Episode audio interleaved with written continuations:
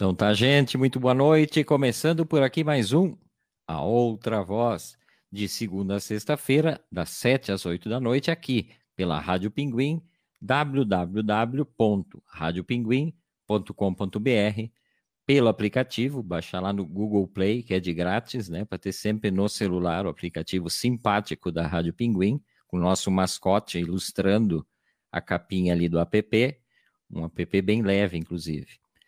Aqui pelas fanpages também, né, da Rádio Pinguim e a fanpage do programa A Outra Voz. O programa vira um podcast a partir das 11 da noite, mais ou menos, lá no Spotify. Tem todos os episódios. Hoje deve ser o 189 ou 190, tenho que conferir. E também tem as reprises na programação regular da Rádio Pinguim, eh, às 11 da noite e às 13 horas do dia seguinte. Hoje é segunda-feira dia 3 de maio de 2021, e segunda-feira é dia dela, né? É Verlumac, boa noite, Ver... onde está Verlumac? Hoje não tem Verlumac no estúdio, o que, que houve com Verlumac? Eu entrei tão automático que nem percebi que Verlumac não está no estúdio. Não, não sei o que, que, que houve com Verlumac. Pessoal da, da técnica aqui, estão sabendo alguma coisa de Verlumac? Não? Será que Verlumac foi demitida do programa? E eu não me meto nessa parada aí, né? Nosso diretor não está aqui. Nosso diretor Duli não está no programa. É, eu sei que o, o, salário é muito alto. O salário de Verlumac é muito alto. Será que estamos em contingência de, de, de, de grana? Ou será que houve outra coisa? Será que Verlumac se demitiu do programa? Não quer mais participar? Também é uma hipótese, né? Então vamos ficar com essa dúvida, porque eu realmente não sei se ela vai chegar no estúdio, não vai chegar no estúdio. Enquanto isso, já aviso a direção, né? Se eu tiver que fazer esse programa sozinho, cadeira de Velumax está aqui à disposição, o microfone está ligado. Se eu tiver que fazer sozinho, eu quero extra, eu quero ganhar em dobro. Chega de trabalhar para fazer fazer bandeja aí para Verlumac e Delano Pieta. Boa noite, amigos. Estou brincando porque Verlumac teve um contratempo hoje, não estará no programa. Então hoje esse programa será muito diferente, será um monólogo. Sempre quis fazer esse monólogo. Eu sei que ninguém vai me aguentar até o final do programa, mas a ideia vai ser essa: fazer um monólogo. Vou conversar com vocês assim. Uh, não, não, eu quero ver quem é que vai aguentar até o final aqui, tá? Eu vou, eu vou ficar hoje, eu vou ficar de olho aqui no reloginho com o pessoal que tá, tá ouvindo, ouvindo, para ver se chegar no zero, aí eu largo de mão, né? Aí o Ibope muito baixo. O que vocês podem fazer para me ajudar? Eu sei que eu vou estar tá chato, uma hora falando. Vocês podem fazer o seguinte, ó, para não não desiludir o amigo aqui, deixa conectado lá, baixa todo o volume, vai fazer outra coisa, né? Deixa eu saudar os amigos aqui. O Valmírio Gonçalves dando seu boa noite, boa noite Valmírio, bem-vindo ao Outra Voz. O Luiz Marasquim Abrianos, boa noite Everton e todos os amigos ouventes. E ele coloca aqui: o diretor deve estar em reunião com a Verlu. Provável, né? E eu não vou nem me meter. Se for demitida, melhor. Olha aqui, ó, eu tô com a bancadinha toda para mim, falo o que eu quiser, não tenho que passar a bola para ela, não deixa ela dar opinião, né? A Débora Loz de Souza Notário também. Boa noite a todos. Boa noite, Débora. Bem-vinda. O trio Luciane Macali, José Carlos Tiqueleiro e a Ângela dando boa noite. Boa noite, amigos. Boa noite para todos vocês, né? E a Débora Loz de Souza Notário diz que vai tentar acompanhar o programa. Eu tô, eu tô de olho. Eu tenho, eu tenho um programa aqui, gente, que, que rastreia isso aí para ver se o pessoal ouve mesmo ou se só só aparece aí e depois desconecta. Mas tudo bem. Uh, e sabe que essa história de, de fazer um programa, claro, um programa em que o, o, forte é a conversa, ele é sempre muito estranho quando tem uma pessoa só, né? Uh, às vezes o que se usa de recurso, né? Quando tem possibilidade, por exemplo, de tocar música, que não é nosso caso, uh, porque o, o Face bloqueia, né? A grande maioria das músicas que forem subidas. Então o pessoal vai falando do tempo, vai falando do, do da hora e tal mas uma hora de fala realmente é um pouco mais complicado. E, e, eu me lembro que em 2017 eu tive essa experiência um dia, que foi na Feira do Livro de Caxias do Sul, acho que foi a 33 edição. A rádio recém estava começando a aparecer em Caxias aqui, e aí a gente fez a cobertura da Feira do Livro, é, lá na Praça Dante Alighieri, a praça central aqui da cidade. Em frente tem a Casa de Cultura e ali tem o Café da Velha, que era nosso, nosso estúdio. A gente montou um estúdiozinho aí, com a gentileza do Guilherme Martinato, que nos cedeu uma mesa de canto lá. E a gente foi fazer essa cobertura. E aí teve uma segunda-feira, a gente fazia cobertura à noite, né? Então levava um monte de gente lá, montava uma mesa e ficava batendo um papo. E teve uma noite dessas, e foi uma segunda-feira. Uma segunda-feira, isso era em outubro, uma segunda-feira muito fria. E é aquele tempo típico aqui da Serra Gaúcha, que é aquela neblina encobrindo tudo. E aí, então, essa conjugação, segunda-feira e neblina, a feira estava às moscas. O café também estava às moscas. E é para piorar tudo, o pessoal que participava sempre desse debate, dessa conversa, não foi ninguém. Estávamos eu e Verlumac. Aí chegamos lá, montamos nosso estúdio móvel e ficamos batendo um papo lá, né? É, conversamos e tal. Só que daqui a pouco não tinha mais o que falar, tinha que falar alguma coisa da feira, não tinha mais o que falar. E aí o que, que eu fiz? Peguei o microfone sem fio e disse para Verlu, vou para o meio da praça. Né, não é muito longe, né? bem em frente, assim, o microfone sem fio pega tranquilo ali. Vou para a praça e vou, vou ver o que, que eu faço ali. Uh, só que tinha um detalhe, né? Eu não tinha retorno. Essas, essas, transmissões por internet não adianta tu ter retorno, porque tu vai ligar o celular no aplicativo da rádio, tu vai te ouvir com 30, 40 segundos de, de diferença, e aí tu fica falando todo enrolado, né? Então eu fui sem retorno, não sabia se eu estava no ar, até onde o microfone chegava, e como é que estava a situação técnica mesmo, né? E aí me adentrei na neblina da praça e comecei, vi uma banca de revista eh, logo em frente, comecei a conversar com a moça, é, inclusive era uma livraria que estava estreando na Feira do Livro, bati um longo papo com a moça, aqui de uma, uma livraria aqui de Veranópolis. E aí fui circulando e conversando com as pessoas que passavam, né? Quando eu vi, já, já tinham se passado uma hora e meia dessa minha pequena caminhada pela Feira do Livro. Então eu fiquei uma hora e meia falando, né, com o detalhe que tinha essa, essa diferença, que eram as pessoas para serem entrevistadas. Enfim, só para falar que essa coisa de, de, de falar uma hora, uma hora e pouco, eventualmente a pessoa se submete a isso também, né? sabendo que hoje eu vou ganhar salário em dobro, isso que me deixa mais feliz. Eu tinha também naquela época na Rádio Pinguim um programa que se chamava O Último Ouvinte de Rádio. Programa que era uma revista, eu postei esses dias, quem me segue ali, um programa que era uma revista radiofônica, então com um bate-papo com pessoas, as dicas culturais, alguma história e tal. Uh, ia ao ar nas segundas às oito da noite, esse programa. E aí esse também eu fazia, fazia sozinho, mas tinha esse detalhe, né? Entrada das sonoras e tal.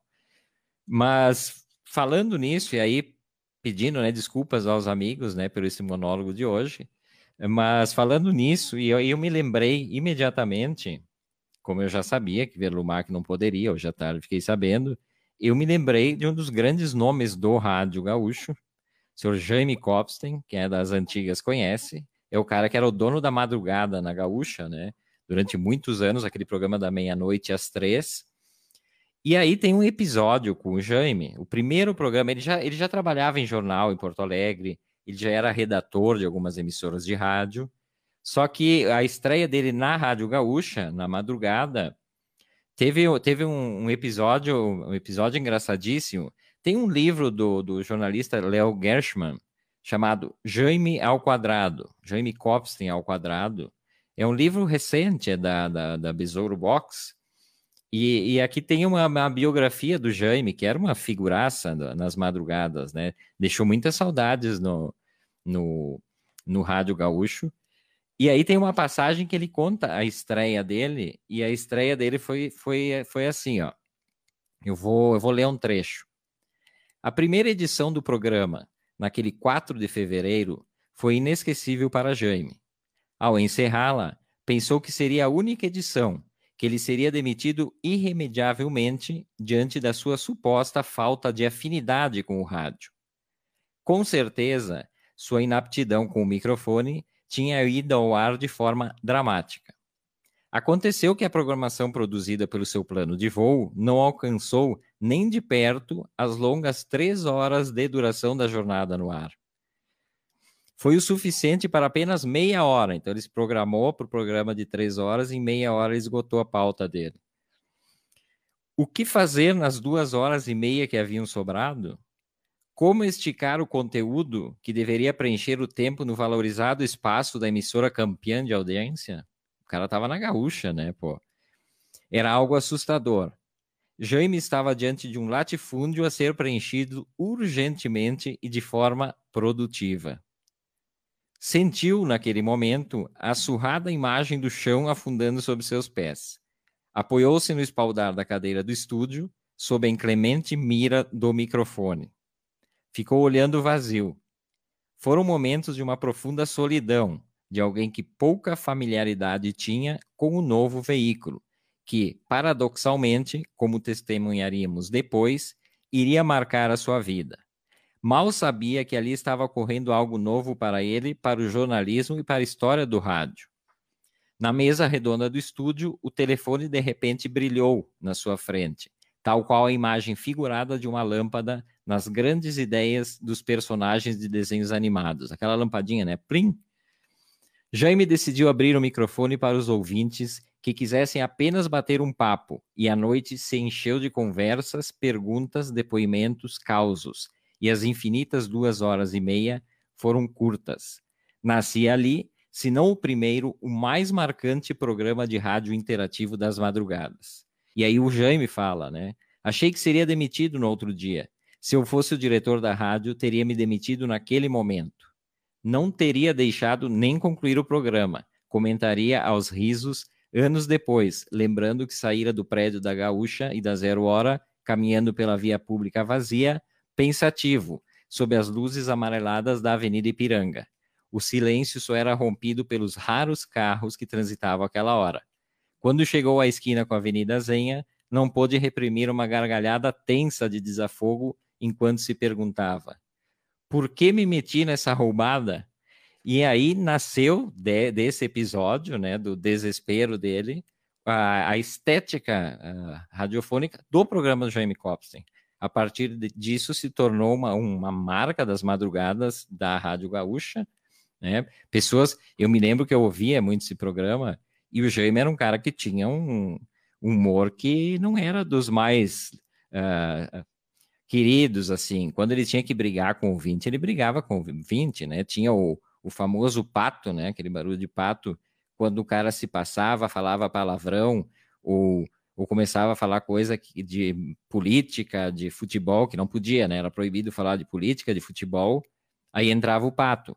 O detalhe é que tinha um atraso, um delayzinho ali de 10 segundos programado no telefone, justamente para eles poderem cortar, né? Programa que tu deixa a pessoa falar minutos aí ao vivo, e daqui a pouco a pessoa sai com um palavreado não apropriado ou né, buscar alguma treta política de futebol, que é briga na certa, e aí então tinha esse delay, e aí entrava o Pato, né? O Pato, e, e tinha, ele tinha os ouvintes que ligavam todos os programas para ele. me lembro da, da Dona Norma. Dona Norma era uma das, das participantes do programa do Jaime Copstein, quase todos os dias ela ligava, ela tinha uma vozinha fininha, assim, falava que nem um, mais ou menos que nem um bebê. E aí ficou uma marca, assim, na, na história do programa, né?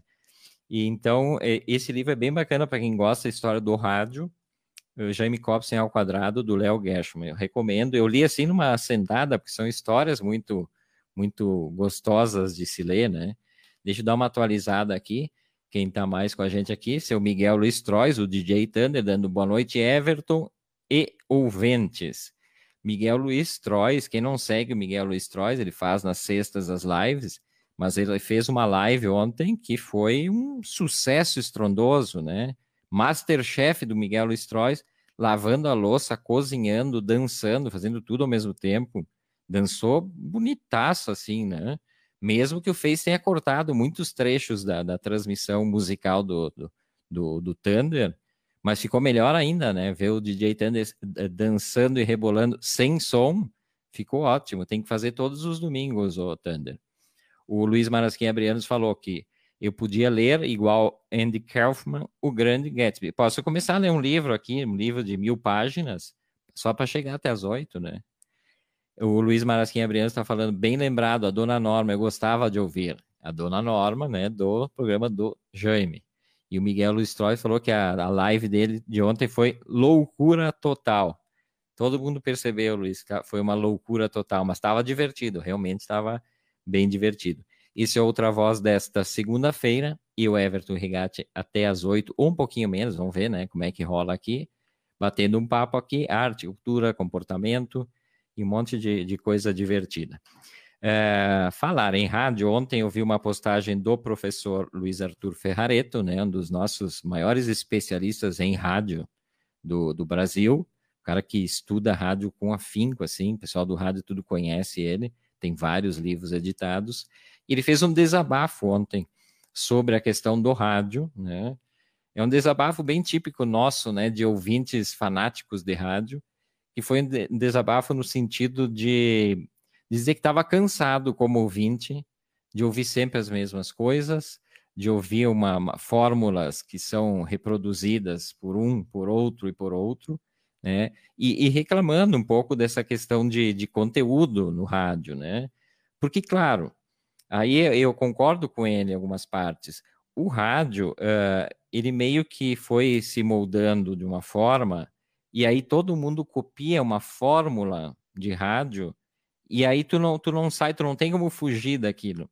Todas as emissoras têm mais ou menos um padrão, e aí eu falo das grandes emissoras, as, as, as emissoras menores, de comunidades menores, elas têm outra relação com a comunidade e elas fazem aquela coisa do hiperlocalismo, né, de ter a notícia local, o debate local. Está aqui o exemplo da Rádio Garibaldi do Zé, né, que é uma rádio que tem essa proximidade com a comunidade. Mas as grandes rádios têm esse problema de fugir da fórmula do concorrente. Aí então tem aquela coisa, no domingo de tarde é futebol. No, sei lá, domingo de manhã, na mesma hora, vai ter o programa de música gaúcha. No, depois, uh, no sábado, tem o programa de saúde, enfim. E, e contra isso, o Ferrareto se, se levantou. E imagino que dá muita dor de cabeça depois pro Ferrareto, porque a, tudo que ele posta com relação à rádio tem uma repercussão enorme, todo mundo acompanha ele, e tem essa questão, né, de, de o pessoal se ofender como se fosse uma coisa pessoal. E ele bota muito claro ali que a questão da, do, do, do, das mudanças do, rádio e dessa mesmice, eles têm a ver não com os profissionais, na verdade, tem a ver com os donos das empresas. E eu concordo com ele, né? Porque os donos das empresas não querem nunca arriscar. Ah, vamos inovar, vamos fazer um programa diferente. Ah, enquanto a concorrência está fazendo o programa aquele de hora certa, tempo, temperatura, trânsito, vamos botar um programa de. E aí vamos falar de cultura, programa de cultura que é um pro, pro, programa que, claro, que, que não tem tanta audiência quanto outros programas, né? A Gaúcha teve durante muitos anos um brilhante programa do Rui Carlos Osterman, que era o Gaúcha Entrevista, às quatro horas da tarde, quebrando, né, depois do jornalismo e do esporte ali, quebrava com belíssimas entrevistas, um dos mestres da entrevista, o Rui Carlos Osterman, né, junto com a Ivete Brandalize, que é outra gênia, assim, do, da, da entrevista. Mas aí tem isso, né? Então o, o Ferrareto até me passou um dado que eu, que eu mandei uma mensagem para ele comentando, porque me parece que existe um, um, problema assim. Primeiro, o acúmulo de funções. Né? O cara tem que ser, tem que, tem que defender tem que cabecear e tem que marcar gol e tal. Então, tu acumula funções. Tu tem que redigir, tu tem que estar tá no microfone, tu tem que fazer reportagem e assim vai. Então, isso com o tempo, e por isso que se, se fala das empresas, com o tempo, cada vez se diminuiu mais o pessoal, e isso as grandes, as grandes emissoras do, do país. E aí ele, eles, vão, eles vão enxugando, e aí o cara vai acumulando função. E aí uma das questões que eu acho que são fundamentais para programas de rádio, e aí vou, vou botar a outra voz, né? Claro, do tamanho que é a outra voz, né? Um programa de uma rádio web, enfim, uma ideia. É, nem comparar, né, com emissoras de rádio, rádio. Mas a questão da produção, que eu acho que é o que, que é mais complicado com a diminuição do pessoal. Ele me passou um dado que nos anos 90, é, um programa de rádio tinha dois a três produtores para fazer aquilo. Atualmente, um produtor ele produz três programas. Não tem como funcionar. Não tem como funcionar. Porque uma coisa é ligar o microfone e ficar falando. Mas e tu ter um roteiro para aquele programa, uma pauta para aquele programa é importante. Por isso que eu digo a outra voz. Estou falando desse programa aqui, por exemplo. Não é do nada que eu sento aqui no microfone e começo a falar sobre as coisas que eu vou falar. Em seguida vai ter uma pauta que eu já tinha preparado para qualquer programa. Nossas pautas são atemporais, né? Nossas pautas não, não, não tratam do, do factual, então, eh, dá para preparar, às vezes, de uma semana para outra e tal. Mas tem que preparar, não tem, não tem como entrar no ar sem preparar uma pauta. E aí, essa diminuição de pessoal causa problemas diretamente nessa, nessa questão da produção. Né? Não sei se os amigos ouvintes gostam de rádio, acompanham rádio e se, se, se acham realmente né, que, que, é, que o rádio. Que tem aquela coisa também, às vezes a gente é nostálgico e pensar no meu tempo que era bom. Eu acho que tinha uma, uma qualificação um pouco maior, né? Mas talvez seja só nostalgia. Vou pedir para os amigos aqui opinar, né? Inclusive o pessoal de rádio, né? O, o Zé Carlos Tiqueleiro pode dar sua opinião aqui também. É, Luiz Marasquim Abrianos comenta aqui, ó. Que dupla de peso, Ivete Brandalize e Rui Carlos Ostro. Poxa, esses são dois nomes, a gente tinha o Antes Que Seja Tarde aqui na Rádio Pinguim, esses são do, dois nomes que eu gostaria de entrevistar, sim, e tenho certeza que Delano Pieta, que é, conduzia o programa, também adoraria entrevistá-los. A Ivete Brandalize, ela está na TVE, se eu não me engano, se ainda não foi demitida, né? A, a TVE também fez umas limpas lá, na época do governo Sartori, mas ela tinha um programa uh, de entrevistas na televisão, que era a mesa, o convidado e ela, fundo negro, e ela é uma pessoa que pergunta e ouve, né? Ela não, tu, tu vê que ela tem um roteiro básico, mas ela vai na onda do que está acontecendo, que é um dos problemas de programa de entrevista, né? Às vezes o pessoal faz um roteiro de perguntas e segue fidedignamente aquilo, e aí fica chato, né? Porque o, o entrevistado contou uma história boa ali que tu não sabia, e aí tu nem investiu naquela história, tu passou para a tua próxima pergunta. E a Ivete Brandalize, assim, ó, admiro demais essa mulher. Gostaria muito de um dia poder falar com Ivete Brandalize. E o professor Rui, né? Um gênio também do, do rádio gaúcho. O Luiz Marasquim Briano está falando o seguinte: ó, na antiga Guaíba, a minha querida amiga Maria do Carmo, também, Maria do Carmo marcou né, a história da TV e do rádio também. Uma, uma, uma voz muito simpática, né? Maria do Carmo é uma pessoa que, que transmitia simpatia e bastante positividade nas falas dela, né? Lembro também da, da Maria do Carmo. Mas falando nesse programa e na produção desse programa, e para ver como as coisas levam tempo, né? A próxima pauta, por exemplo, eu passei no mínimo no final de semana umas três horas, porque o que que acontece quando tu vai fazer uma pauta dessas culturais, enfim, de algum assunto, de algum artista, de um filme, não basta fazer a, a pauta dizer assim: ah, hoje a pauta é fulano de tal, ou o casarão de tal, ou sei lá, vamos falar de arquitetura.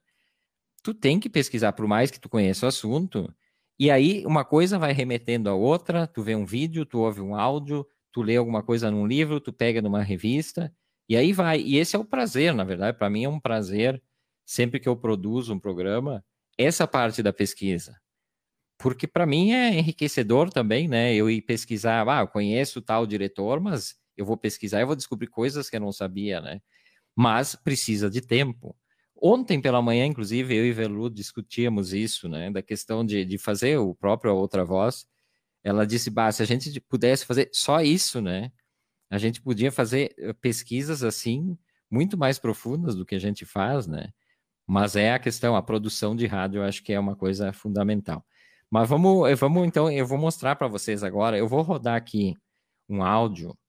São, são é um mix, na verdade. São três trechos de canções de diferentes gêneros para a gente falar sobre essa questão, né? A gente sempre tem essa mania de catalogar e tal.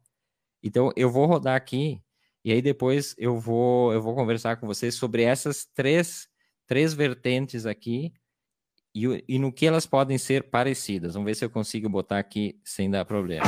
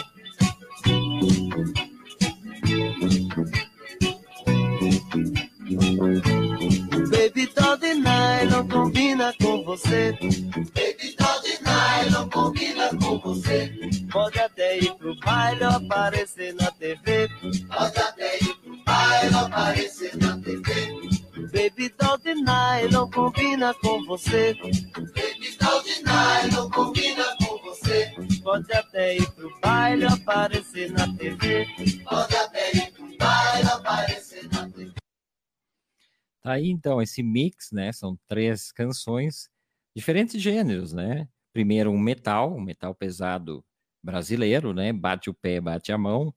A segunda uma canção infantil e a terceira uma canção com pé no, no brega ou, ou sei lá o que, né? O, o, Zé tá botando a opinião dele sobre rádio, depois eu vou voltar a esse assunto. Uh, e aí, esse, esse mix aqui, a pergunta que eu faria para ver Max, se estivesse aqui, e vou fazer para os ouvintes, seria: o que esses três músicos, né? São gêneros diferentes, mas o que esses três músicos têm em comum? O que essas músicas possam ter em comum? E, e a primeira é um, é, um, é um disco chamado Metal Mania, música com o mesmo nome, Metal Mania, é de 1984. A segunda se chama Elefante, é um disco infantil chamado Pra Gente Miúda, tem vários artistas, tem Toquinho com Aquarela e outras coisas. E a terceira é o Baby Doll de Nylon, é um disco de, dos anos 80 ali também, não, não lembro exatamente o nome. Mas aí, é, o que, que essas três músicas têm em comum? Elas são as três músicas da mesma pessoa. É, o, o cara é, um, é tão versátil e às vezes essa versatilidade, os artistas se queixam muito, né? Que eles ficam marcados por um estilo e que é cansativo. Daqui a pouco tu quer fazer outra coisa e o mercado, o mercado da arte não gosta disso. O mercado gosta que o artista seja identificado, ao pintor de tal coisa, o cantor de metal, enfim. Mas não, aqui nós estamos falando dos caras mais versáteis e dos, dos maiores guitarristas da história do Brasil, o senhor Carlos Roberto Cavalcante Albuquerque, mais conhecido como Robertinho de Recife. Quem viveu os anos 80 sabe muito bem quem é o Robertinho de Recife. E, e, e, o cara tem uma trajetória impressionante, né? Aos 12 anos ele já tocava, ele já tocava violão, muito incentivado pela mãe. A mãe uh, tocava também, e ela comprou um violãozinho para ele. E aos 12 anos ele autodidata total ele já, ele já tocava. Com 17 anos, ele foi para os Estados Unidos e ele já tocava numa banda profissionalmente, isso com 17 anos. E ele ficou muito tempo lá nos Estados Unidos, é, era uma banda de folk, rock e tal. Só que aí, em determinado momento, lá nos Estados Unidos, ele se acidenta feio, né? Já estava naquela aquele circuito underground, rock and roll, né? E, e um, drogas e tal ele se acidentou feio, ele teve inclusive um problema que permanece até hoje, que é a paralisia facial. Ele nasceu em 53, né? O, o Robertinho de Recife é um senhor muito muito bem ainda para a idade dele. E aí ele voltou para o Brasil em 73 para um seminário da Igreja Batista. Ali no seminário, ele, ele começa a tocar num grupo de música religiosa negra, ele conhece aquela música né, de raiz negra, e também ele, ele tem contato com a música clássica, Bach, uh, Mozart. E durante uma apresentação dele, junto com esse grupo de música negra da Igreja Batista, o Fagner, né, o cantor Fagner, estava assistindo e ele fica encantado com, com o talento do, do Robertinho. E aí o Fagner convida o Robertinho para participar tocando guitarra no disco que ele ia lançar, Raimundo Fagner, de 1976. Então, aí ele começa uma trajetória com o Fagner também, né? Com o Fagner tem uma trajetória bem longa. Em 77 ele já, já, já lança um disco solo que se chama Jardim de Infância, mas aí ele perde um filho naquele momento, seu segundo filho, e aí ele, ele acaba desistindo da música. Ele se, se, se perde a ilusão, né? Por conta da, da morte e tal. Ele só volta a tocar realmente quando o Fagner, sabendo dessa situação dele, eh, vai lá e diz para ele: não, tu vai, tu vai seguir tua, tua carreira e tal, tu é importante. Aí, eh, em 1983, tem então o, o, disco Satisfação, que a última faixa do disco é a Baby Doll, Baby Doll de Nylon, que a letra da Baby Doll de Nylon é do Caetano Veloso. E como é que aconteceu isso? Ele conta numa reportagem que eu li, eles estavam numa festa, e aí, e aí eles são apresentados lá e tal, e alguém sugere, ó, uh, o Júlio Barros, o cara da Gang 90 e as Absurdetes, que, aliás, Gang 90, o nosso louco amor, que abriu uma novela, que eu acho que é com o mesmo nome, eu sou fãzaço dessa música. O Júlio Barros já é falecido. O Júlio disse, não, vocês têm que fazer alguma coisa juntos, né? E aí o Robertinho apresentou um, a música pro, pro Caetano Veloso, o Caetano Veloso, naquela paciência deles, não, eu vou pensar numa letra e tal. Um belo dia, o Caetano Veloso liga pro Robertinho do Recife, de Recife. Eu tinha essa ideia que era do Recife, é de Recife. Robertinho de Recife diz, ó, oh, eu fiz a letra, né? E aí começou a, a, a, ler a letra pro Robertinho, e o Robertinho achou uma porcaria, né? Ele disse, mas que coisa idiota isso e tal. E aí ele achou que o Caetano tava, tava brincando, e aí o Caetano disse para ele, tá, mas tu não vai anotar? Pega papel e caneta e anota? Porque ele achou que era brincadeira. E aí ele acabou gravando essa música, né? né tava faltando uma música para fechar o disco, o Satisfação de 83. E aí ele, e ele é, então, um dos maiores sucessos do Robertinho. Se procurar ali, tem quase um milhão de visualizações no YouTube essa, essa música aí né? mas é bem completamente diferente, né? A gente ouviu ali o mix. Aí ele segue em 1985, então que ele lança o Metal Mania, que é um dos clássicos do metal brasileiro, super considerado, difícil de encontrar, não tem quase nada sobre o Metal Mania. Em 1990 ele lança outro disco, que é um disco bastante considerado por colecionadores também, que é o Rhapsody Rock, Aí o que que ele toca ali? É 100% instrumental, Rhapsody Rock. O que que ele toca ali? Uh, Bolero de Ravel, ele toca as Baquianas Brasileiras número 5 do Vila Lobos, ele toca Chopin, então ele faz essa fusão. Inclusive, no Mundo dos Sonhos, que, é que era a abertura do Pantanal, é uma música bem conhecida na interpretação do Robertinho de Recife, que era a abertura da novela Pantanal. Uh, nesse meio tempo, então, ele gravou né, o Elefante, que ele gravou com a mulher dele, quem canta, aquela voz que canta o elefante, é Emilinha. Que, que a Emilinha, inclusive, é filha. Olha, essas pesquisas que eu acho que fascinantes para fazer para o programa. A Emilinha é filha de uma Miss Brasil, a Miss Brasil que sucedeu a Marta Rocha, uma, uma pernambucana também. Uh, e aí a Emilinha, que depois teve aquela banda, ela se separou dele em seguida, mas ela teve aquela banda Afrodite Se Quiser, anos 80, quem não lembra, depois você me trocou por uma loira e agora eu quero mais é que você morra. Acho que o pessoal lembra disso também, né? E aí a Emilinha canta o elefante com ele, tem um coro infantil, umas crianças fofinhas cantando também. E aí, por causa disso, ele, ele gravou depois, em seguida, com o Trem da Alegria, que era um grupo musical infantil também, é de chocolate. Choco, choco, choco, choco, choco, é de chocolate. Né? Essa também todo mundo lembra. Mas ele meio se, se incomodou de fa fazer esse trabalho ali. Ele diz que ele não entende por que, que ele fez isso, por que, que ele submeteu a isso. É, ele disse que ia gravar essas coisas aí sujo, sem tomar banho, é, embriagado, enfim. Era uma coisa que ele não gostava, mas acabou rendendo para ele algumas coisas. É, e tem um outra, uma outra passagem para ver como ele é versátil. Ele vai do metal a outras coisas quem não lembra da banda Mordida de Amor, da, da banda Yahoo e o som Mordida de Amor? Banda criada pelo Robertinho de Recife. 1988. Essa mordida de amor, ela emplacou em novela da Globo, inclusive, né? Era super brega. Na verdade, era uma, uma, uma, uma versão brasileira de, de sons de, de outras bandas, estilo Scorpions, coisa assim. Mas mostrando, então, essa versatilidade.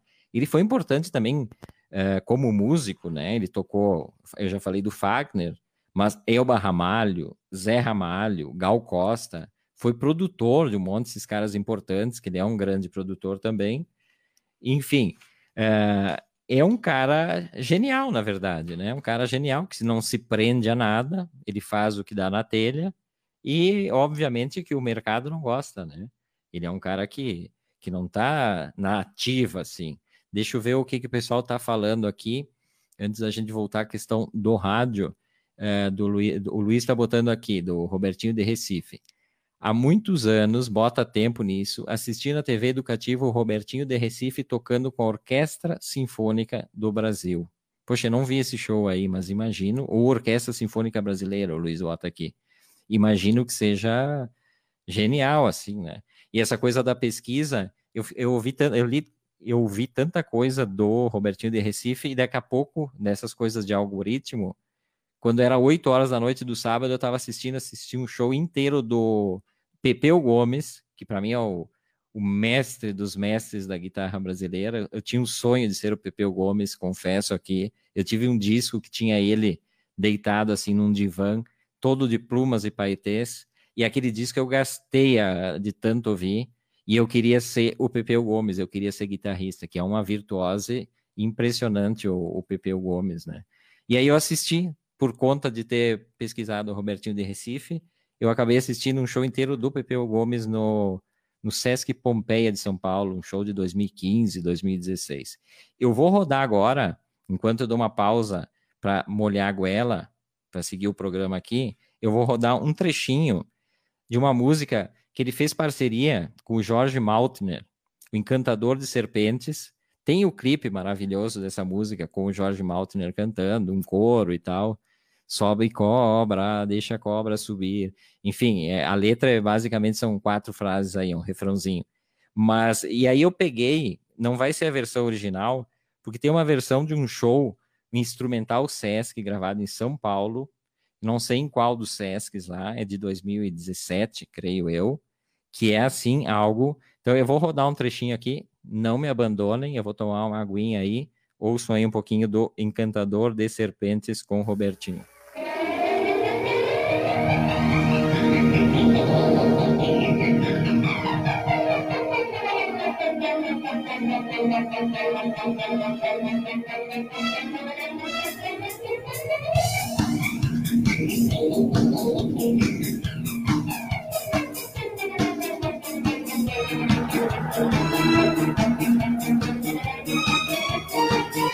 Então um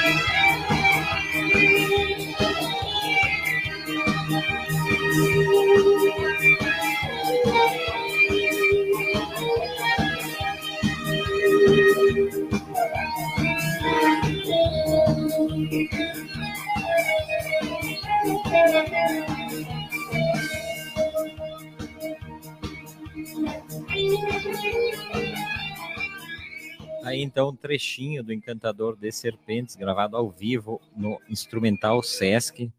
Tá aí na, no YouTube para quem quiser ver. É maravilhoso. A banda dele é ótima. Tem o filho que é DJ e produtor dele também. E faz, bota uns efeitos aí bacana e tal. Showzaço, assim. E aí mostra, inclusive, ele interagindo muito com o público, ele vai com a guitarra e, e deixa todo mundo tocar a Fender dele lá e tal. Muito bacana. Então, essa é a história do Robertinho de Recife no programa de hoje.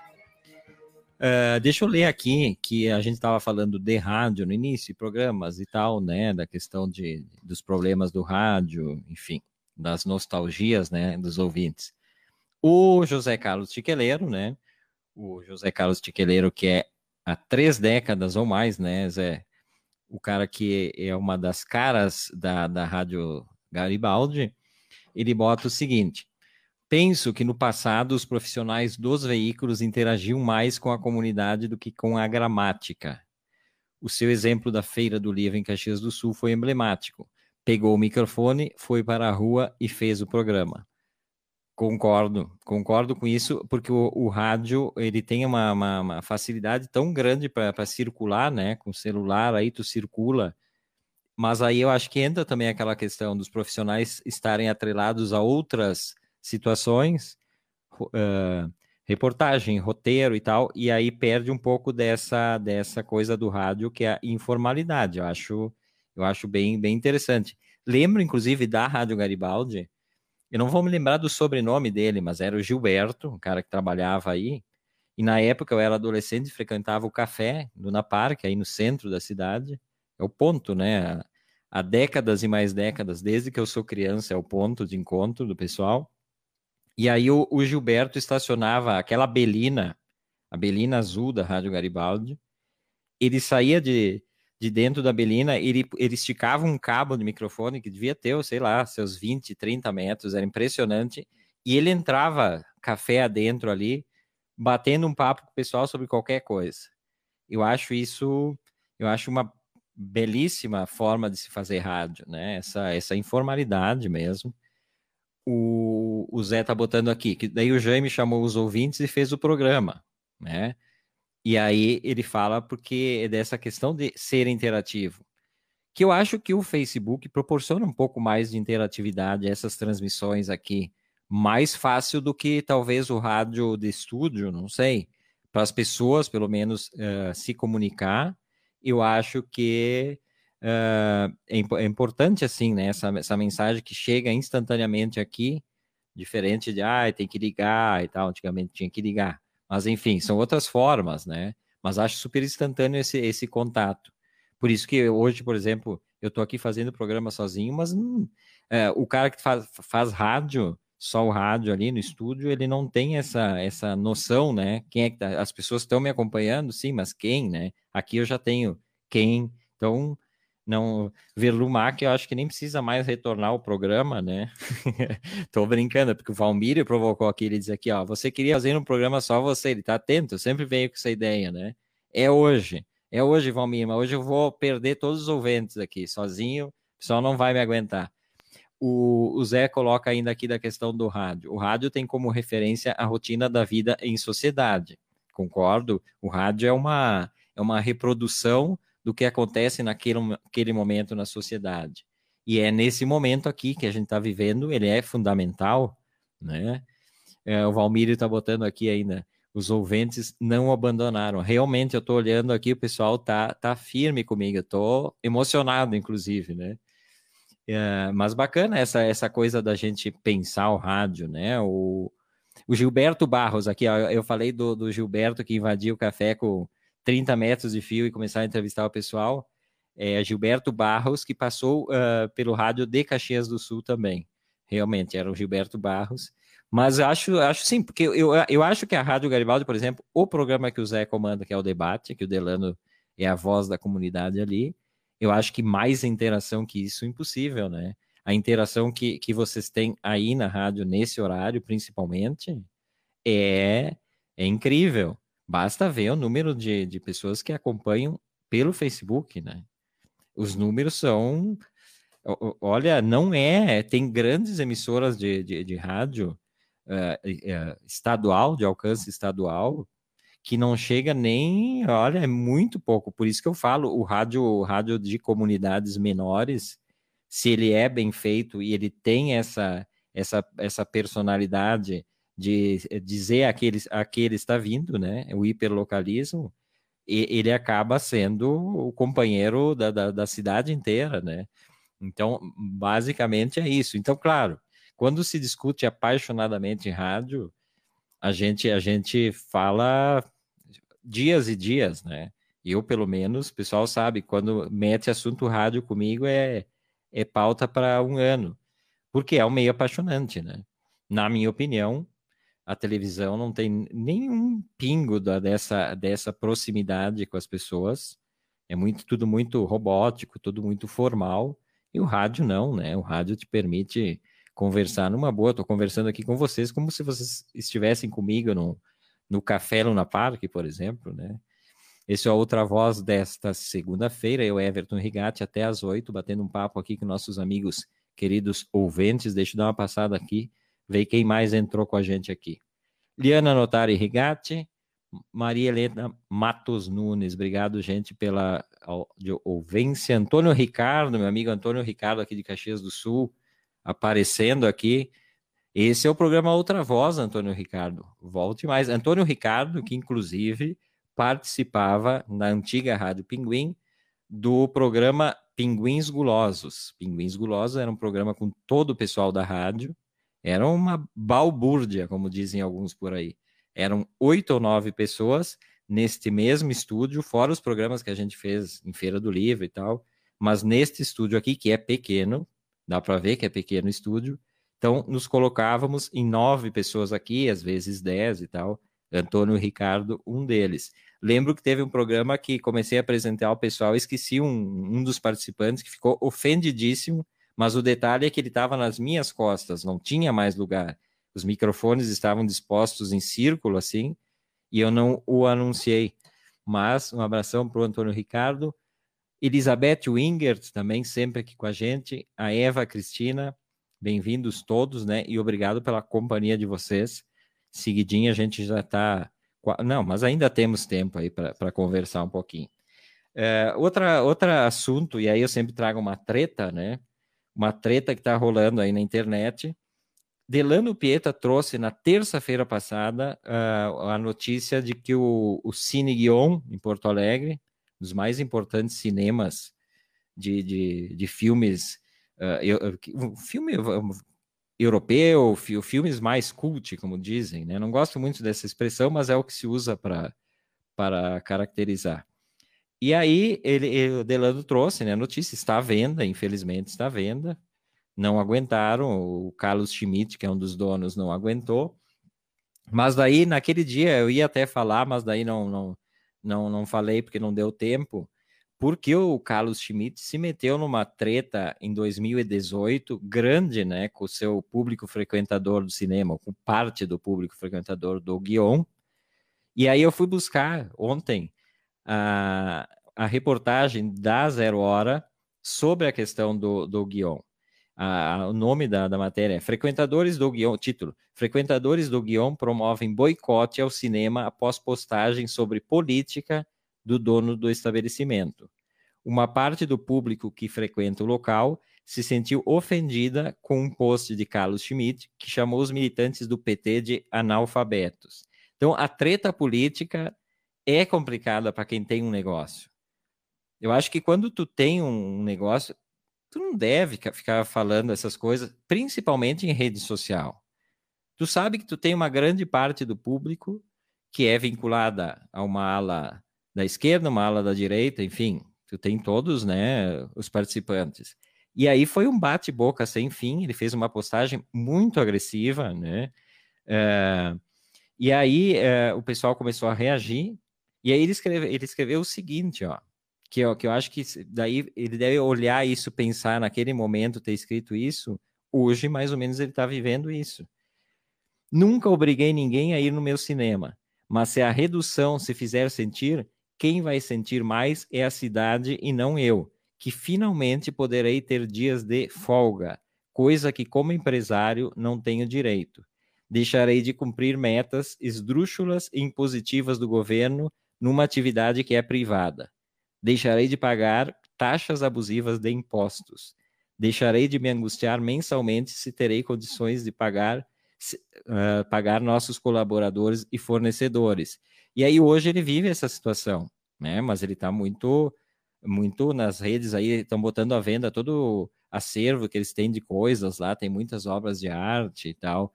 Uma situação difícil, mas essa essa questão que ele brigou com o pessoal em 2018, ela reflete agora.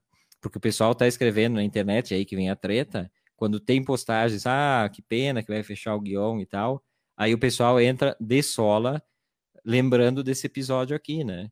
Que naquele momento, porque foi a fala dele foi basicamente o seguinte: ele disse que uh, ele fez um desabafo lá como empresário e tal, se queixando, e ele e aí ele diz mais ou menos assim a frase que o, o Lula não sabia nem ler nem escrever e os seus eleitores também é uma fala forte, né? Aquela coisa quando a gente tem essa, esse, tá com ódio e faz uma postagem e aí bota bota para todo mundo numa vala comum, acontece esse tipo de coisa, né? Então agora ele está sendo ofendido, inclusive às vezes não não que eu aprove isso, mas ele está provando de uma coisa que ele disse ali, né? Ele disse que ele não se importava de parar.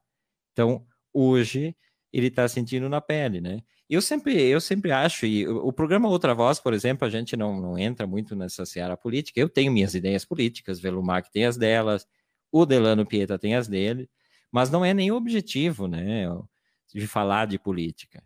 A, gente já ouve falar muito em política por aí, tal. Não somos especialistas em política. Delano até tem uma, como jornalista e que participa de, de debates e tal, tem mais know-how para falar disso. E não é um assunto que realmente me, me, me, principalmente nesses momentos que a gente vive, não é um assunto que me me gosta, me, me agrade discutir, porque realmente é, a gente não, a gente fica discutindo, se a gente for discutir política aqui no programa, a gente vai chegar no final e não vai ter entrado num senso comum, né? O que que que está certo, o que que está errado. Mas é, eu acho isso eu acho importante, cara que tem negócio, não não se envolver com isso, né? Até porque os políticos passam e aí esse né, desde 2018 as pessoas vêm brigando, desfazendo amizades, é, brigando com a família e tal. E aí depois os políticos passam e fica aquilo, né? Claro, tem posicionamentos políticos que às vezes são horríveis e a gente até fica constrangido, mas eu acho, acho bem complicado. Então a treta do, do Guion é essa. Esse é outra voz desta segunda-feira eu, Everton Rigatti, e todos os meus amigos ouvintes aqui, uh, dando sua co contribuição aqui, botando suas, seus comentários, né? E aguentando firme comigo, isso que é o mais bonito desta segunda-feira, aguentando comigo até o final. O Luiz Marasquim está falando aqui de Luiz Marasquim, que é músico, né? É, Chico Padilha, ex-baixista do Pepeu Gomes, tocou em uma música minha, Invernada de Sonhos, interpretada por Iraci Rocha. Olha só que bacana, né? Essas, essas conexões que existem, que, que estão escondidas, e a gente, quando começa a fuçar, aí consegue estabelecer as relações. Uma outra notícia que eu, que eu li, que me, me chamou a atenção, porque esses dias eu falei aqui de um livro que eu, que eu tinha terminado, a Crônica, Crônicas de la Peste, é, sobre Buenos Aires em 1871, quando houve aquela grande pandemia de febre amarela. Morreu muita gente em Buenos Aires, até pelas condições de, de sanitárias que a cidade tinha, né? Muito imigrante moravam em, em casas sem a mínima estrutura, é, dezenas de pessoas amontoadas em pequenas peças, né? Os, os chamados conventígios. E aí eu li esse livro e aí que ele, ele, ele romanceia a história, mas ele, ele trata basicamente da história daquele momento. E aí eu li ontem uma notícia na Folha de São Paulo, que é a seguinte: o cemitério construído em Buenos Aires devido à febre amarela volta a lotar com Covid.